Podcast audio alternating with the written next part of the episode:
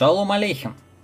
Это Сергей Фролов, Ранчо Шоу, как всегда, в пятницу 21.30. Рад всех приветствовать, выпуск номер 38. Да-да, все больше и больше с каждым разом. Этим вечером нет никакого футбола, поэтому можно совершенно спокойно усесться у экрана, любого экрана, который у вас сейчас зажжен, будь то телефон, будь то телевизор, что угодно, и наконец-то послушать э, подкаст о баскетболе. Э, естественно, я приглашаю всех в комментарии задавать вопросы, чтобы задавать тон беседе, как-то дискутировать со мной, э, пытаться вставить контраргументы в мои непробиваемые словесные конструкции. В общем, я желаю всем удачи. Конечно же, подписывайтесь, ставьте колокольчик. Это естественно. Мне бы хотелось, чтобы количество подписчиков постоянно росло. Э, ну что, у нас больше нет никаких препятствий к тому, чтобы приступить. Вперед! Вы знаете, в последнее время так много тренерских э, изменений. Собственно, у нас и увольнений никогда так много не было в НБА, как э, в этом сезоне. Этим летом столько вакансий, столько движухи на рынке тренеров, что впору заводить отдельную рубрику об этом. Но, тем, в общем, поехали, будем рассказывать обо всем последовательно. Мы будем говорить не только о главных, но и об ассистентах, поскольку ассистенты в клубах НБА тоже играют большую роль. И мне кажется полезным об ассистентах говорить, э, поскольку проговаривая эти сюжеты, а кто куда перешел, кто чем хорош, кто э, э, какие черты старался усилить в своей команде, э, все это потом поможет нам следить за регулярным сезоном, за плей-офф. Итак, сюжетная линия в Голден Стейте. Они усилили тренерский штаб, а, пригласили Кенни Аткинсона из Клиперс. А, любопытный ход, при том, что в Клиперс а, был мощный тренерский штаб. Как мы понимаем, у Тайрона Лю были отличные помощники. Чонси Биллопс и Кенни Аткинсон оба ушли. Ушел и Биллопс, и Аткинсон. Аткинсон приходит в штаб Стива Керра. При этом Майк Браун на данный момент, э, в последний сезон это был э, главный помощник Кера. Более того, когда Кер болел, когда у него болела спина, он отсутствовал, не мог сидеть на скамейке из-за сильных болей, из-за операции. Майк Браун, в общем-то, успешно его заменял, даже на довольно-таки больших э, продолжительных отрезках. И вот теперь Аткинсон. Очень Необычно с учетом того, что Аткинсон известен своей хорошей работой с молодежью. И э, несмотря на то, что у, у, есть молодежь у Golden State, это Джеймс Уайзман, э, и есть очень хороший пик первого раунда драфта лотерейный, э, возникает вопрос, э, нужно ли это вообще Golden State? Нужно ли Golden State думать о развитии игроков, или все-таки нужно Э, стремится построить контендер прямо сейчас. Назначение Аткинсона такое половинчатое решение. Аткинсон полезный игрок э, в команде, да, полезный тренер в команде, и он, безусловно, Керу поможет и выстраивать защиту. Мы знаем, как зонная защита хорошо у него работала в Бруклине. Вообще, Кенни Аткинсон работал в системе Сан-Антонио. Э, Стив Кер тоже с системой Сан-Антонио знаком, поскольку в Сан-Антонио он играл. И в целом они говорят более-менее на одном тренерском языке. Один из самых мощных тренерских штабов э, лиги, безусловно, теперь в Golden State, поскольку сразу три человека с опытом а, работы главным тренером нечто подобное, разве что в Бруклине было, да, где работал Стив Нэш, где работал э, Майк Д'Антони и Джеймс Вон. Это прям сильно, это же очень было. В общем, Аткинсона одобряем. Одобряем, это позитивно, и мы, безусловно, верим, что Аткинсон получит шанс работать главным тренером в каком-то из клубов со временем. Да. Но пока он будет ждать своего шанса. Следующее назначение почти уже свершилось. Орландо, кажется, нашел своего фаворита, и им будет Джамал Мозли. Тот самый человек, которого хотел видеть главным в Далласе э, Лука Дончич, он перейдет в Орландо. Чем известен Джамал Мозли? А, Джамал Мозли имеет достаточно большой тренерский опыт. А, у него не было какой-то значимой игротской карьеры в НБА, он не играл. Что там? Да, он сразу пишет. Пацан, молодой финал Тухла в этом году даже хуже прошлогоднего. Я приветствую всех. Финал Тухлый, поэтому мы вот решили говорить про тренеров. Про финал тоже темка будет. Ну, э, давайте пока по событиям, по новостям. Так вот, Джамал Мозли, он работал ассистентом в Денвере у Джорджа Карла, у той самой команды, которая выходила в финал конференции с Кармела Энтони. Потом он работал в Кливленде. В Кливленде он работал в период безвремения, в период аутсайдерства, в период становления Кайри Ирвинга как звезды НБА. Э, в, то самое, в то самое время, когда главным тренером Кливленда был Байрон Скотт. Да, было и такое. Вот что-то Байрона Скотта никто тренером в Даллас, да, не позвал, тоже, казалось бы, человек полностью себя дискредитировал как тренер. Ну вот, некоторые, как Джейсон Кит, получают еще один шанс, а Байрон Скотт нет. Ассистентом работал у него Джамал Музли, а потом он перешел в 2014 году ну, когда э, уволили Скотта, он, в принципе, с ним сразу же и ушел из штаба. И перешел к Рику Карлайлу. И у Рика Карлайл отлично себя зарекомендовал, занимался защитой. Удалась защита была неоднозначная. Ну, как считается, все то, что хорошее было, все это плоды Джамала Мозли. Самое главное, игроки его любили, и Тим Харду, и Лука Дончич, э, самые восторженные комплименты в адрес Мозли. Сейчас э, у него задача, в общем-то, простая. Defensive-minded coach, да, тренер э, с приоритетом на защите. Обратите внимание вообще на тренд, да, на то, что принято считать, что в НБА с защитой не лады, да, что никто не хочет играть в защите, и все только пуляют, все только бегают. Обратите внимание, каких тренеров назначают. Да? А тренеров назначают, как правило, тех, которые с упором на защиту. Мы сейчас, когда пойдем дальше по следующим кандидатам, да, по тем, кто работает, кто находит – Э, успешно работают. Это все тренеры, ориентированные на защиту. Опять же, в прошлом выпуске говорили про имя Удоку. И Удока то же самое, это тренер, тренер защитный. Тренер, ориентированный на защиту. Именно он идет строить Бостон заново. То же самое Орландо. Орландо команда, которая при Клиффорде была э, столпом оборонительным, абсолютно удушающим, которая брала именно защиты. И вот к ним приходит э, Джамал Мозли, который будет учить их именно защищаться. Потому что ясно дело, что ничего не добьется ни Вендел Картер, ни Маркел Фульца, ни Кол Энтони, если они не будут играть в защите. Какого-то супер э, блестящего атакующего таланта там нет. Так что им нужно выстраивать э, и Джонатан Азик это тоже, кстати, прекрасный защитный столб, безумно талантливый молодой человек. Одобряем назначение Мозли и ждем очевидного прогресса от Орландо в ближайшие сезоны. Спешить им некуда.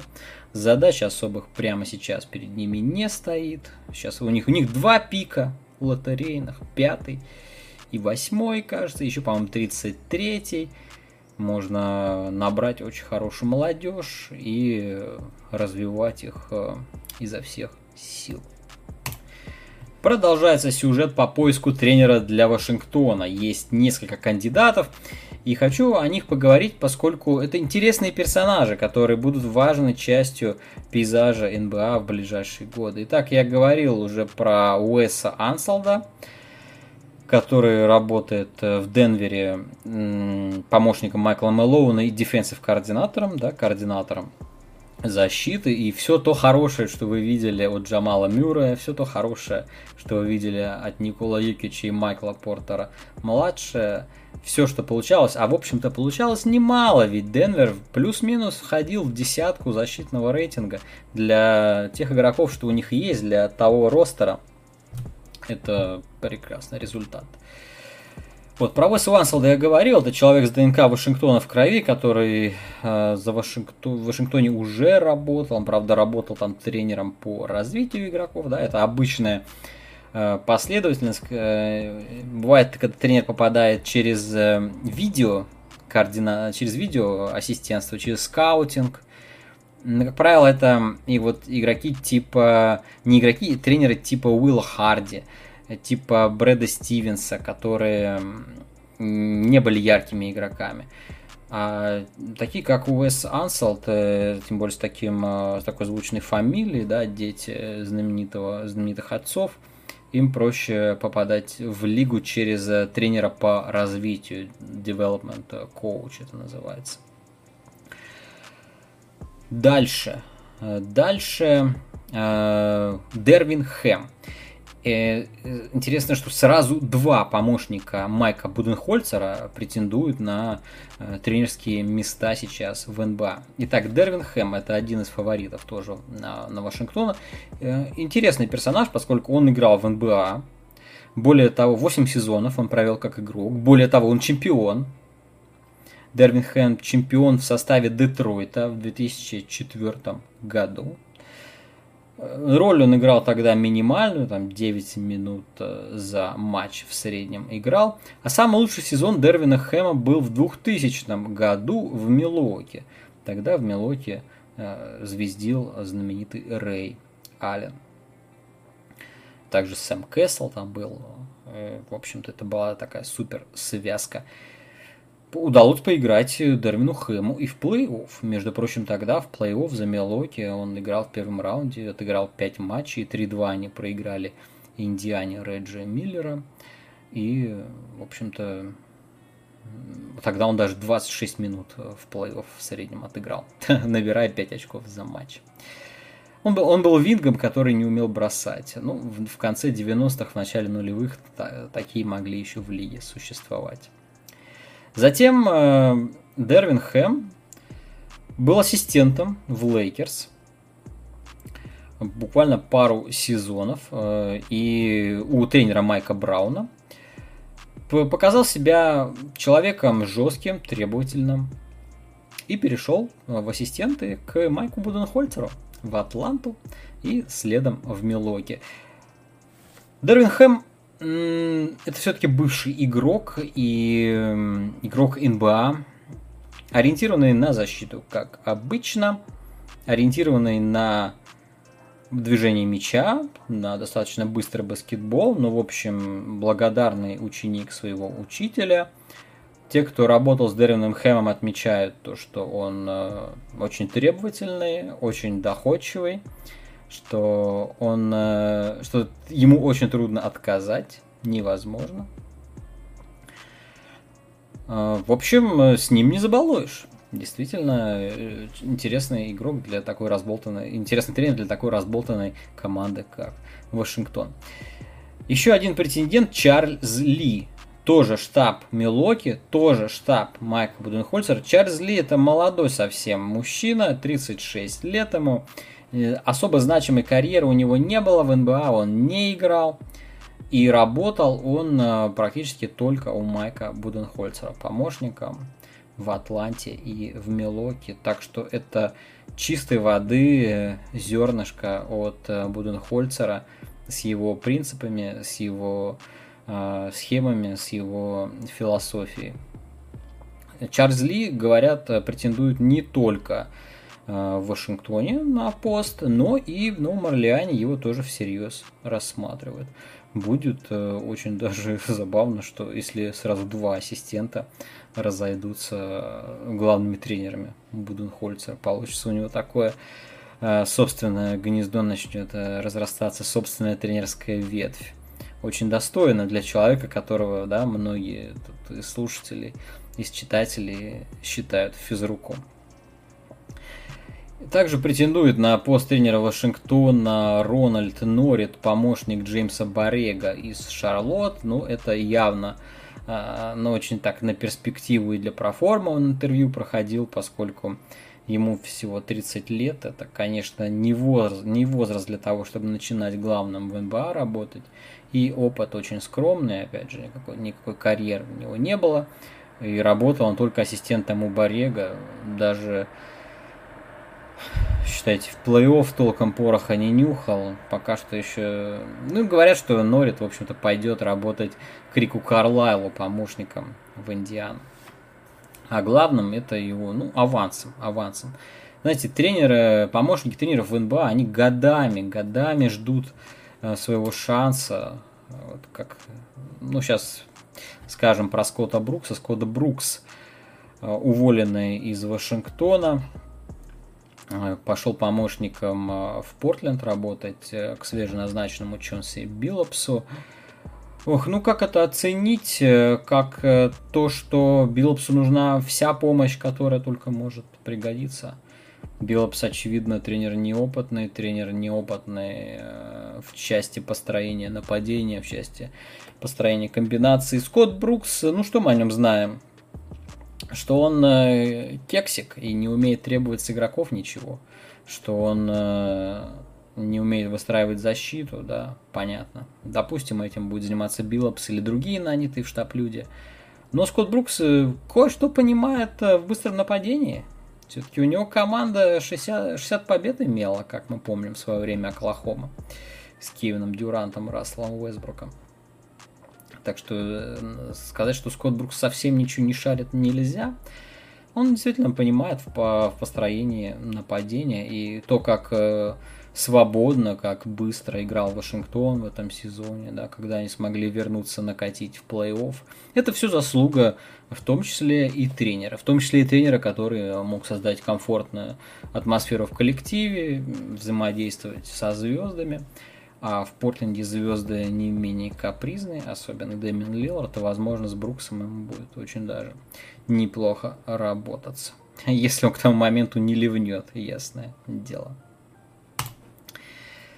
Следующий человек, нашедший работу, это Дэвид Вантерпол. Мы понимаем, что после ухода у Доки в Бостон освободилась вакансия в Бруклине, ее Вантерпол и занимает. Вантерпол это тоже человек э, вообще не чужой для нас. Ведь мы помним, как Дэвид Вантерпул играл в московском ЦСКА. Да, в славные годы, э, в конце нулевых. А затем работал в ЦСКА помощником, ассистентом, после чего уехал э, в Америку, он там поработал немножко в Оклахоме, что-то типа скаута, траля-ля, а затем помощником Терри Стоца. Занимался, опять же, развитием, тот же самый путь э, проходил.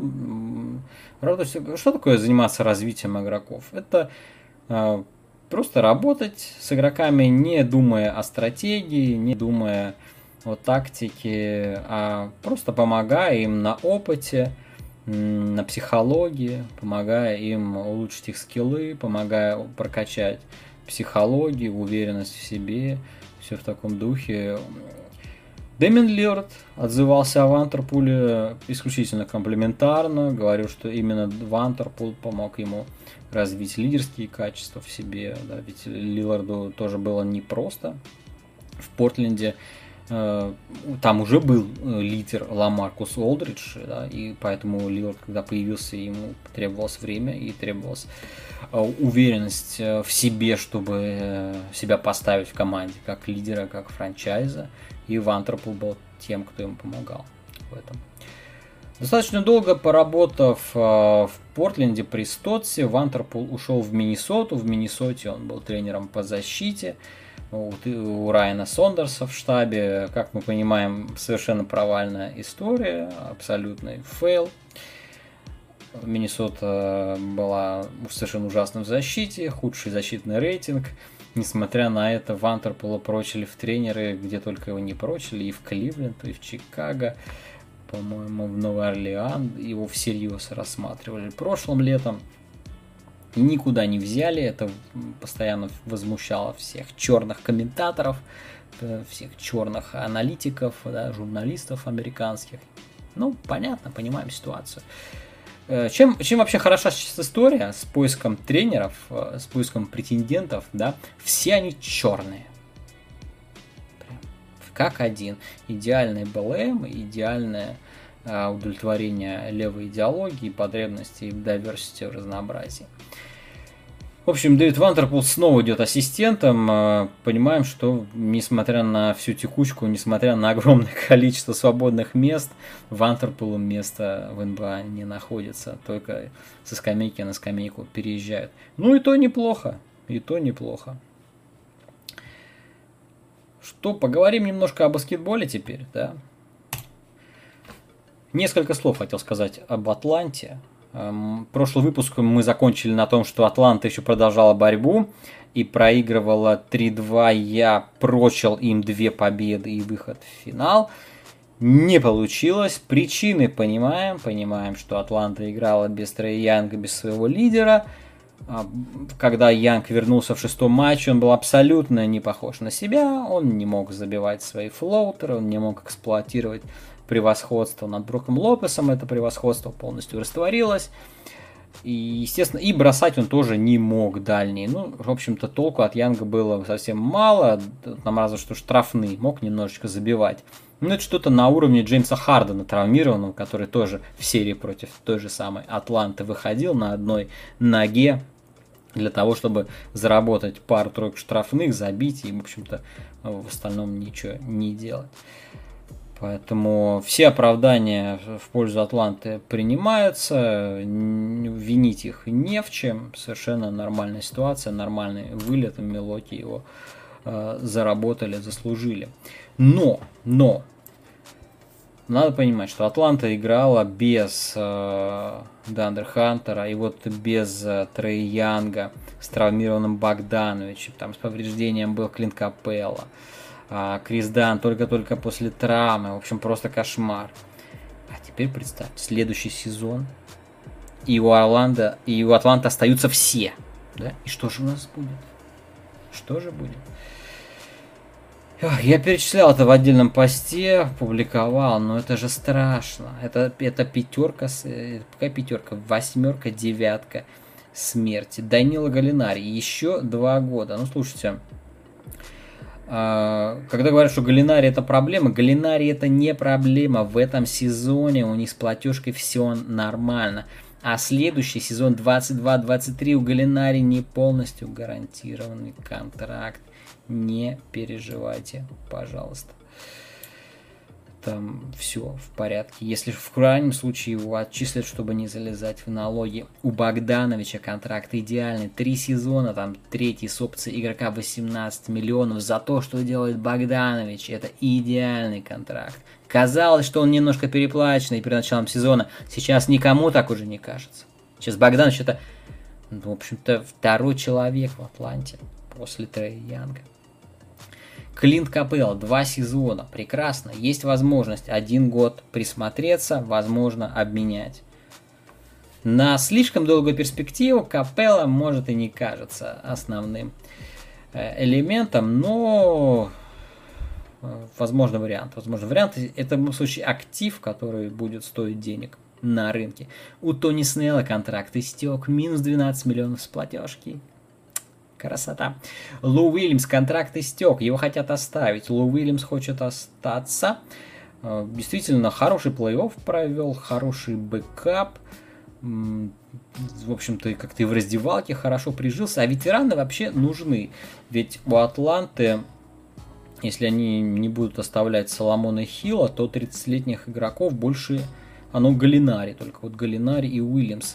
Вот, возможно, Уильямса стоит переподписать. Уильямс, естественно, ему 34 года, он хочет контракт на 2-3 сезона еще. На 2-3 сезона, если ему дать, скажем, 15-18 миллионов какой-нибудь, даже меньше mid-level а, то почему ему не согласиться? Это же стабильность. Дандер Хантер, понимаем, молодой маленький контракт, Трейян, Канье Конгу, вот. Вот это новичок, вот это выбрали, так и выбрали. Вот как надо в лотерее пикать, вот как надо центровых пикать. Да, вспомним там какого-то Смита в Феникс выбрал, который даже не может пробиться в ротацию. Вот, а Конгу выбрали. Красота. Оказывается, человек может защищаться против Яниса. Он Деандре Эйтон, тут против Яниса э, не, не особо тянет. А, а Конгу очень даже держался уж для игрока со скамейки так просто супер. Крис, да, но опция игрока останется, не останется, плевать. Кэм Реддиш. Кэм Реддиш показал гораздо больше, чем мы могли себе представить, гораздо больше, чем мы видели в регулярке, гораздо больше, чем мы видели при тренере Ллойде Пирсе, при Макмиллане. Охо-хо. Э, кажется, Кэм Реддиш начинает, в нем какие-то нотки Пола Джорджа начинают проглядывать. Тот степбэк, который он показал в пятом-шестом матче финала Востока, это уже слегка пугает. Ведь если он будет такие класть и в регулярке потом, то ну все, можно лавочку закрывать. Лигу у нас будет новая доминирующая абсолютно команда. Кевин Хёртер. Меня спрашивают, почему я называю его Хёртер, а не Хуэртер. И ну, Хуэртер вообще как-то не эстетично звучит, да, немножко на грани обсценной лексики. Х, или Хьюртер, говорят якобы комментаторы НБА там на каких-то каналах. Ребята, Кевин Хёртер, так говорят американские комментаторы, мне это произношение кажется оптимальным. Ну посмотрите, какая глубина, какая ротация. И все это хозяйство тянет всего на 93 миллиона зарплат. Остается только Джон Коллинз. Да, 93 миллиона, добавляем Джона Коллинза. Ну дадим ему, допустим, 25 миллионов, и это будет уже 100 20 мы вписываемся практически в потолок, ребята. И у нас остаются еще мидлевела на всяких Лоу Уильямсов. И мини... ну, остальное на минималочку. А, а там уже идет уже какие игроки идут? 10 и 11 игроки ротации. Ну это же... И то 10 допустим, будет Лоу Уильямс, 11 12 игрок. Это минималка, это минималка плюс э, с драфта. Все, вот мы состав собрали. Никаких проблем в платежке вообще нет. А потом сезон 22-23 начинается зарплата у Трея Янга. Да, да, да, у него пойдет. А максималка, и к тому моменту можно будет уже манипулировать контрактом Капеллы, можно будет думать о том, оставлять, не оставлять Галинари, и спокойно умещаться в налог, даже не париться, при этом все свое основное ядро будет на месте не знаю, Атланта это э, самая перспективная команда вообще. С, настолько с огромным отрывом, что даже кого-то рядом ставить это несерьезно, да. Бруклин это калиф на час, на, на два сезона, на три, и то может раньше развалится. В Кавае, в Джорджи, в парочке вообще нельзя быть уверенной. В Энтони Дэвисе. Кто будет уверен в Энтони Дэвисе? Ну, Господь с вами. Крис Пол, ну, у него последний поход. Ну, максимум один еще сезон. Потом все равно время возьмет свое, и Крис Пол закончится. И Феникс, э, опять же, будет искать вариант усиления. И такой глубины таланта там близко нет. Филадельфия вообще, э, там все очень сложно. Э, Милоки, тем более, сейчас мы до, до Милоки как раз дойдем. Так что Атланта, ребята. Атланта, смотрите на нее, бойтесь ее. Атланта это супер топ НБА на долгие сезоны. Фу, ну давайте об опостылевшем финале, да, он напишет, как он написали, финал тухлый. Ох, ох, ох, финал тухлый. Я искренне пытаюсь искать причины для оптимизма. Мне очень хочется, чтобы этот финал был классным. Именно поэтому вот эти все восторги про Феникс, про Криса Пола. Ну да, да, да, Крис Пол хорош, Дэвин Букер все хороши. Но мы же хотим нормальный финал увидеть. Если сейчас Милоки дрогнет, то получится, что мы, в общем-то, тратили время на какую-то херобору. Я так не хочу, поэтому я хочу свой спич строить э, э, с точки зрения того, как Милоки может нам нормальный финал все-таки организовать. Варианты для этого есть. Итак, что мы увидели? Во-первых, мы увидели, как здорово адаптировался Брук Лопес э, к защите против Деандра Эйтона. Во второй игре, обратите внимание, да, Деандр Эйтона был сведен к 10 очкам за игру. А самое главное, защита против пикинролла была практически образцовой. Э, Брук Лопес разменивался на Криса Пола, и когда Крис Пол приближался к кольцу, Лопес, во-первых, и ему мешал, загораживал э, да, место для прохода, и успевал переместиться, заблокировать, помешать э, да, передаче на Эйтона в ответной в пик-н-ролле. Делали они это много, часто и со вкусом. Другое дело, что Пол, в общем-то, понял, что раз не особо этот вариант работает, то он переключился на сольные атаки, переключился на движение мяча на периметр, на Микела Бриджеса, который много забивал, на Джей Краудера, который много забивал. Так что Феникс просто пошел другим путем. Но Эйтон, Эйтон был закрыт. И, в общем-то, такого еще никто в этом плей-офф не делал. И это было сделано без особых перестановок, просто за счет того, что Брук Лопес был немножечко пере, переориентирован на другую игру. Дальше. Работа по Крису Полу. Э, как говорят, э, плохо справляется Пиджи Такер, но, но, важно просто, что они постоянно выбирают против кого атаковать. И если Такер начинает, первым игроком идет размен, там, допустим, на того же Миддлтона, то это рабочий вариант. И плюс мы не можем постоянно держать одного игрока, потому что, ну, все равно они отсекут его как-нибудь э, заслонным, поэтому нужно быть готовым э, к сменам, к разменам. Работа Джу Холлиде была очень хороша, особенно в начале матча. Он очень здорово проходил заслоны, он не отваливался от пола. Именно за счет этого Милоки в первой половине первой четверти, да, преимущество было существенное у Милоки. Именно потому, что здорово исполняли в защите. И здорово работал Джру Холлидей по полу. Здорово разменивался Миддлтон на Букера. И да, важная статистика, что в первой четверти Феникс вообще ни одного очка не набрал из краски. Их заставляли только пулять. Заставляете пулять, ну окей, всех не перестреляйте, все не напуляйте. Поэтому та стратегия, та тактика, которую выбрал Буденхольцер, особенно на старте игры, она была абсолютно верной. Дальше что не получилось? Ну, не получилось исполнять самим. Янис, ну вот, да, он тащил. К нему вообще вопросов ноль. Янис прогрессировал, ну, в общем-то, по максимуму. Лучше играть практически невозможно. Он обыгрывал сольно Эйтона, Краудера вообще не замечал выстраивать против него стены, в общем-то, не успевал Феникс. Поэтому Янис, собственно, набрал больше 40 очков. Здорово ассистировал, здорово скидывал. В общем-то, оставалось только забивать. Вся проблема была конкретно в атаках, в шутинге Холлида и Миддлтона. Особенно Миддлтон неприятно удивил. Просто про Холлида мы понимаем, что Холлида не такой стабильный игрок с точки зрения броска, все-таки э, не настолько он ориентирован на скоринг, а вот Миддлтон, Миддлтон э, без его бросков, без его атак, естественно, ловить нечего. Это, это не то чтобы тревожно, поскольку это типично для Миддлтона. Это вообще забавно, ведь попробуйте вспомнить, чтобы настолько плохо в плей-офф сыграли сразу два игрока э, на максимальных контрактах. Это вот как нужно так контракты выдавать, чтобы у вас двое на максималке, Холлиды и Миддлтон, и вот оба абсолютно с нулевым шутингом, с э, нулевым атакующим потенциалом в финале играли. Дичь, конечно, да. И жалко Яниса, хочется, чтобы его как-то спасли, ведь в данном случае к тренеру-то вопросов никаких, тренер делает все, что можно.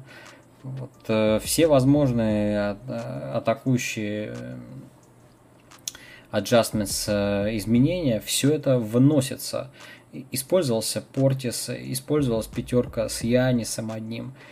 По максимуму задействуются шутеры, Конатон получает много бросков, Форбс используется, чтобы защиту растягивать. В общем-то, все делается. Да и тут, даже несмотря на все это, несмотря на все проблемы, Милоки мог зацепиться даже в этой игре. И по сути, все свелось к четвертой четверти. Я бы обратил внимание на одну ошибку Майка Буденхольцера, которая, как мне кажется, повлияла на исход. Итак, в четвертой четверти Милоки сокращает отрыв до 5 очков после броска Брука Лопеса. А, и Янис ставит блок в своей краске и не очень удачно приземляется, наступает на ногу, э, ну, испытывает явно боль, после чего идет фол. Для того, чтобы э, появилась пауза, Янис садится. Он садится на минуту. Внимание, что следовало бы сделать тренеру? Ему следовало взять тайм-аут, конечно. Слишком важный был момент, чтобы без Яниса пытаться обойтись. Невозможно. За эту минуту матч был проигран. 6 очков они пропустили, ушли на двузначное отставание на 11, потом, по-моему, на 13 очков. Не суть. Ну, сразу отвалились. Ну, две атаки, две атаки. Две атаки пропустили именно без Яниса. После чего Буденхольцер взял тайм-аут. Он сразу взял... Ну, ну ты взял, естественно. Естественно, вы пропустили атаки, ты взял тайм-аут, погасить э, да, атакующий порыв соперника. Ну зашибись. А взять тайм-аут, чтобы дать своему лидеру отдохнуть. Но он не сломался, он неудачно приземлился, там, да, немножечко подвернул, нога заболел, нужно было снять кроссовок, немножечко размять, там, может, тейп поправить или перемотать, перетейпировать, еще что-то сделать. Возьми тайм-аут, просто чтобы посидеть. Просто чтобы дать своему лидеру отдохнуть. 5 очков вы отстаете, зафиксируй это. Зафиксируй, продолжай борьбу свою от 5 очков в полном составе. Нет, он убирает Яниса на минуту отдыхать, они получают 6 очков, все, иду, все. И можно заканчивать. Янис возвращается, геройски там забира... борется, забивают, они опять там до 6 сокращали, но это все уже было не то, это все уже был бой после боя. Че кулаками-то махать? Дьявол кроется в мелочах. Так что если пытаться к чему-то прикопаться, если пытаться найти какую-то ошибку у Буденхольцера, то это вот была она. Взять тайм-аут такой, да тайм-аут это всегда на вес золота, тайм-ауты нужно беречь на концовку, тайм-аутами не разбрасываются. Но именно в этом была бы смелость, и именно в этом был бы шанс на спасение для Милуоки, если бы они этот тайм-аут взяли, чтобы Яннис отлежался. Не сделали, все, до свидания. Букер, Пол, все, казнили. Микал Бриджес. Э, Тори Крейг, кстати, получил травму. Если Тори Крейг не будет играть, вот это уже серьезно. Помните, я грозился, что вот Фрэнк Каминский выйдет, вот тогда мы похохочем. Монти Уильямс этот прекрасно понимает. Монти Уильямс совсем не дурак. Понимает полную неиграбельность, непригодность Фрэнка Камински для финала. Именно поэтому совсем маленький ему дал отрезок в конце этой четверти. И потом, э, даже когда э, травмировался Тори Крейг, то Уильям сказал, что играть будет Абдель Надер, не Каминский. Тут уж кто угодно в роли центрового, господи, хоть черта лысого, лишь бы не Каминский. И все же, если это будет Абдель Надер, а не Тори, а не Тори Крейг, то это печально. Тори Крейг в защите-то, э, ну, маэстро. Ну, ну, грешно отрицать. Вообще тот факт, что Милоки зачем-то его дропнули. Ребят, вы взяли Пиджей Такера, который э, ноль в нападении и классный в защите. При этом вы выкинули Тори Крейга, который совершенно бесплатно вам достался. И тоже заиграл за еду и ни на что не претендовал. Вот такого Тори Крейга вы выкинули, он теперь против вас, в общем-то, важнейшие минуты, важнейшие минуты занимает. Что ждем дальше? Дальше у нас будет два дня отдыха. С воскресенья на понедельник третий матч, потом будет опять два дня отдыха. Это важно, поскольку каждый день э, критически важен для колена Янисовского. Я жду, след... я жду от него следующего шага вперед. Янис будет еще лучше. И Миддлтон дома на, на арене Pfizer Forum, где будет огромное количество да, фанов Милоки. Миддлтон там, конечно, выстрелит. Миддлтон, какой бы он ни был, какой бы он ни был переплаченный, какой бы он ни был лже All-Star, Миддлтон э, все равно не может постоянно промахиваться. У него э, периодически прорывные игры случаются, и особенно дома. Так что, ребят, нет, нет, свипа не будет, come on, это будет серия. Фух, я по продолжу придерживаться позиции, что это будет семиматчевая победа Милуоки. Ну, господи, я, собственно, в своем прогнозе на 4-3 в пользу Милоки, я же написал, что 2-0 Феникс поведет. То есть, как бы, пока что я буду делать вид, что я все это предвидел. Ну, тем больше так оно и есть. И действительно нет никакой неожиданности в том, что два матча Феникс забрал. А вот дальше все должно идти по моему сценарию. Янис э, еще добавит, Миддлтон выстрелит. От Холлида, в общем-то, особо ничего не требуется. От Холлида требуется держаться на Крисе Поле и не давать ему забивать. Ему уже Крис Пол уже чувствуется устает, уже чувствуется, что по 20 бросков за матч ему делать э, тяжеловато э, столько отрабатывать, и он будет, он будет уставать, он будет промахиваться. Все-таки не переоценивайте Криса Пола, он, он старый и все-таки ограниченный в своих возможностях. Вот такие дела с финалом. И по мелочи еще несколько пунктов про Дэмиана Лилларда, про состав на Олимпиаду. Уже скоро, через две недели буквально стартуют э, матчи в Токио, будут они без зрителей, да, как стало известно. Дэмиан Лилард, видимо, будет стартовать в команде Грега Поповича вместе с Брэдли Биллом. Да, два игрока Домоседа будут э, вместе да, за сборную США в одном бэккорте играть. Брэдли Билл и Дэмиан Лилард. Лиларду вообще пора отдохнуть. Ему нужно остепениться, перестать психовать. Потому что явно какая-то нездоровая ситуация в Портленде. Тренера Лилард выбрал сам. Потом что-то какая-то ненужная суета, какая-то левая кутерьма началась там по поводу обвинений старых в адрес Биллопса. Обсуждали это в прошлый раз, да, по групповому изнасилованию. Опять же, по каким-то другим ходам. Вот Скотта Брукса выписали. Не знаю, надеюсь, что Лилард э, будет доволен. Сейчас вообще что-то оценивать трудно. И почему Лилард должен э, всерьез вообще об этом думать? Есть все шансы для того, чтобы Портленд перестроился. У, как бы у Олши будет период, будет рынок свободных агентов, будут обмены. Вот как он поработает, так Лилард потом и оценит. А сейчас Лилард пусть играет спокойно на Олимпиаде. Мы обязательно эту Олимпиаду будем смотреть и обсуждать что там будет происходить. Там ведь помимо Лиларда и Билла будет и Кевин Дюрант, э, будет э, Джейсон Тейтум, будет Бэм Адебайо, Дреймонд Грин, э, Кевин Лав. Еще из финала приедут Дэвин Букер, Джо Холлидей и Крис Миддлтон. И Зак Лавин там будет. Совершенно чумовая команда. Жалко, Карри отказался. Это прям тогда-то. Ну и Харден тоже отказался. Не надо, не надо Хардену. Пусть, пусть побережется. Главное, чтобы не обжирался наркотой чрезмерно. А то тут его на днях Харден нашего бородатого э, во Франции задержали вместе с каким-то рэперком мелким в компании Lil Baby. Ну и вроде бы Харден-то был ничего, а у рэперка вроде бы какая-то трава-мурава э, была на кармане. В общем, подозрительно. Я надеюсь, что Харден будет себя держать в руках, а то он склонен режим-то нарушать, толстеть и всячески пичкаться нехорошими излишествами.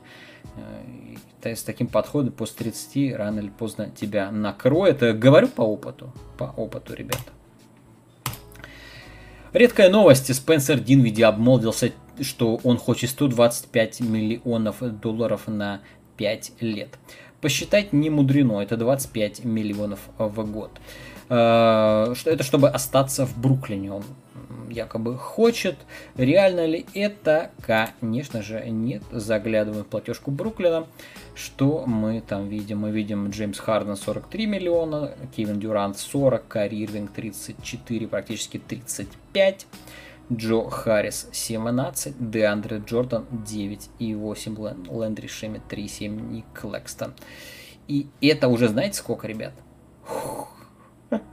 А, так, 12 опцион, значит, DNVD вычитаем, но это все равно 154 миллионов платежки уже, ребята. Если 25 миллионов давать DNVD, ну, вы понимаете. Вы понимаете, что тут такой будет налог, что даже Прохорову в худшие годы не снилось. Никаких 25 миллионов Динвиди Бруклин, естественно, не выдаст. Тем более, что Динвиди, в общем-то, человек, который даже не может играть вместе с Кайри Ирвингом, потому что Кайри Ирвинг его в гробу видал. Будет ли Кайри Ирвинг при этом вообще играть в баскетбол, это тоже вопрос. Вот. Эм, но на Динвиди охотники будут. Ему обязательно будут давать деньги и Майами. Возможно, Даллас.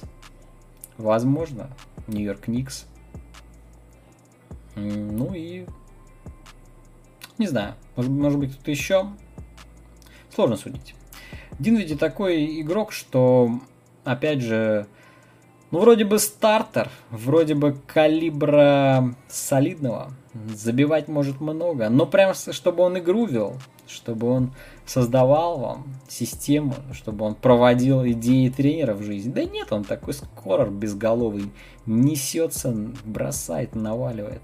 Умеет, умеет, не отнять. Но это вам не Кайл Лаури, понимаете, не Стеф Карри.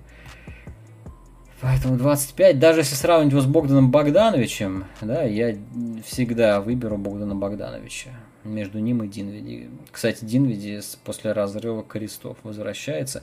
Это травма, которая хорошо залечивается, но тем не менее. Но тем не менее, чтобы прям так не глядя выписывать 25, да нет. 20 было бы адекватно. 20. Так же, как и Джону Коллинзу, скажем, да. Опять же, 100, 100 на 5, 20 в год. Вот топовый контракт. Что для Динвиди, что для Джона Коллинза. Ну, знаете свое место, ребят. Но если кто-то будет совсем отчаянный, ну, например, Никс, то, может, конечно, и дадут. Но в Нетс нет, вот это вообще не лезет с этим Джорданом. И, и у Харриса деньги приличные. А Харрис тоже важный человек. Ну а как, а как без него быть? Ну, ну извиняйте. Нереально. Еще один беглец, безумец. Марвин Бегли. Что этот черток о себе возомнил? У него остался еще один сезон по контракту. Он уже убрал у себя в Твиттере с биографии все упоминания Сакрамента. Лайкнул твит о том, что Бегли пора из Сакрамента валить, что его надо а, значит, обменять. И на прямой вопрос, зачем он это сделал, он сказал, а хотел, сделал. А что вы мне сделаете? Я в другом городе, не достанете. Моя биография. Что хочу, то и пишу. Я биолог. Да, помните, такой мем был некоторое время назад про биолога. Марин Бегли, ох-ох-ох, второй пик драфта с Трэем Янгом, Лукой Дончичем, безусловно, миметично, сим, символ э, профнепригодности Влады Диваца как генерального менеджера баскетбольного клуба. 11 миллионов у него зарплата. Продлять его тяжело, да и зачем. Это все равно, что пытаться Марканина да, продлять тоже непонятно зачем. Обменять, а кто ж его возьмет? Человек не может толком э, сохранять здоровье, оставаться на паркете долгое время. Очень спорная персона все то хорошее, что у него было в первый год, там местами были какие-то проблески, практически все он растерял. Э, никак толком не сочетается с Дарреном Фоксоном. С Даром Фоксоном. Тьфу, почему с Фоксоном? С Фоксом. Язык уже заплетается. так что непонятно, кому он в принципе может быть полезен. Кто в принципе может за него дать хоть что-то. Разве что тот, кто кому нечего терять. Да, то есть, может быть, Орландо забрал бы его. Но это надо доплачивать, опять же. Оклахома могла бы забрать Бегли. Да, могла бы. Это опять доплачивать надо. Ну, представляете, доплачивать за второй пик драфта. Вот. Эм. Так что для химии от Бегли, конечно, надо избавляться. Тут уже идет другая логика. У вас команда э, молодая, команда э, нестабильна, и в ней да, франчайзы определены, лидеры определены. Есть Даррен Фокс, все вокруг него, есть Тарис Халибертон, есть Бадди Хилт, раз уж он у вас есть, то он остается. Поэтому все, что не вписывается, все, что будет только мешать, надо от этого избавляться. Лучше, там, не знаю, на что угодно, на, на черта лысого поменять, но э, токсичный элемент удалить. Пусть он там биографии свои правит где-нибудь в других местах. В каком-нибудь Огайо, например. Да? Ведь Кливленд, э, я думаю, с удовольствием бы Марвина Бегли бы взял. Чтобы, например, в обмене на Кивна Лава. М-м. Звучит неплохо. Вот такие дела. На этом все сегодня скудно с вопросами, да, ребят. Если, собственно, вопросов нет. Интересно, что вот сейчас 13 зрителей, да. Когда я рассказывал про Милоки, понимаете ли, то никто смотреть не хотел. Я не знаю, или может у вас другие дела были. Может быть 10 часов надо начинать, чтобы было более удобное время. Пишите в комментах пожелания. Мне, в общем-то, не трудно и в 10 начинать. Почему нет? А пока что так. В общем, всем спасибо за внимание. Подписывайтесь, пишите комментарии, участвуйте в обсуждении, заходите в чат в Телеграме, подписывайтесь на канал, поскольку я не только выхожу раз в неделю в YouTube, я и э, текстики подписываю, посты. Это помогает вообще структурировать мышление, помогает затем ориентироваться, что к чему. О, вопросик, давайте. Игорь Толя Бойнич. Как ты думаешь, интересен ли обмен Бена Симмонса на Дреймонда Грина с добавлением пиков или у Уиггинса у Уайзмана? О, пошли по вопросике. Хорошо, хорошо. Значит, Бена Симмонса на Дреймонда Грина. Так, а, Дреймонд Грин это...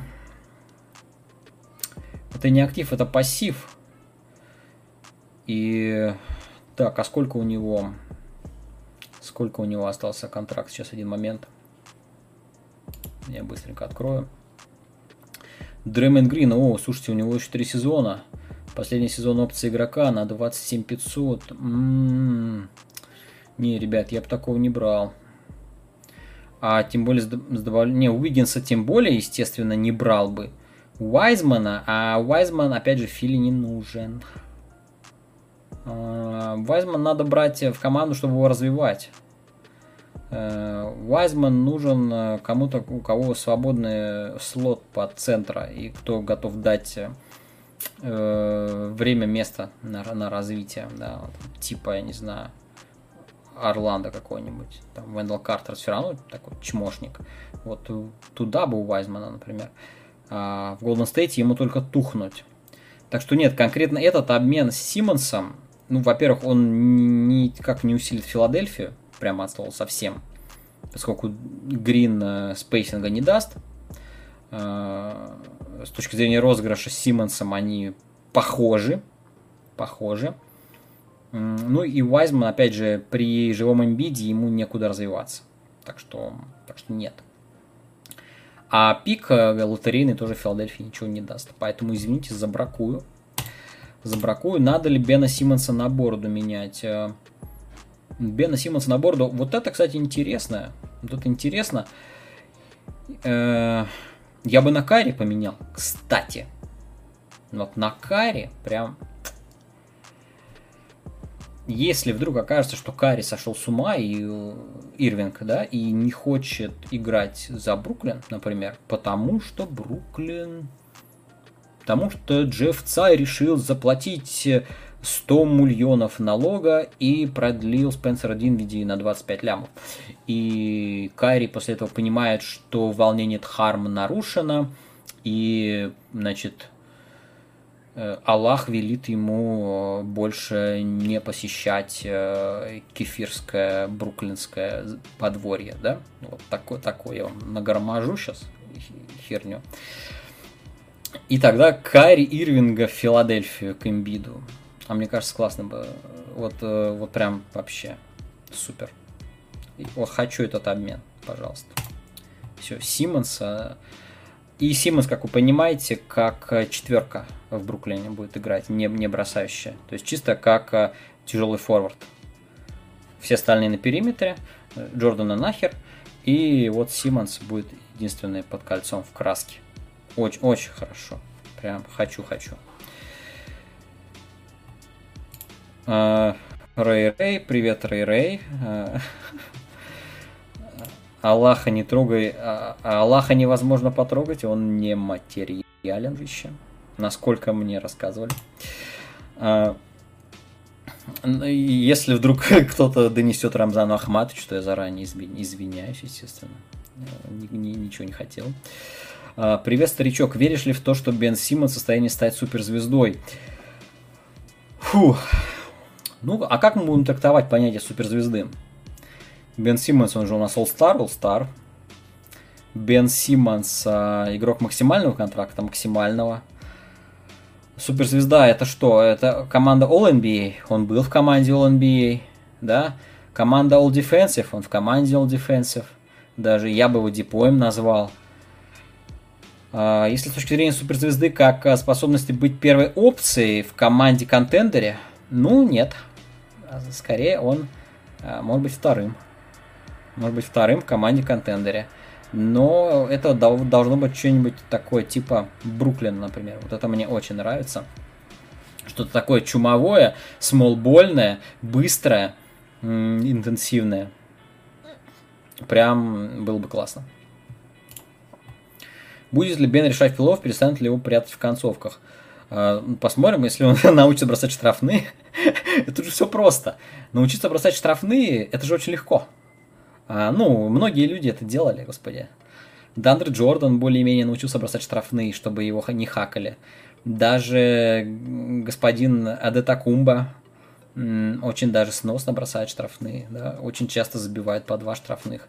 Вы заметили, что я не стал практически укладываться в 10 секунд? Вы заметили, что он стал быстрее бросать?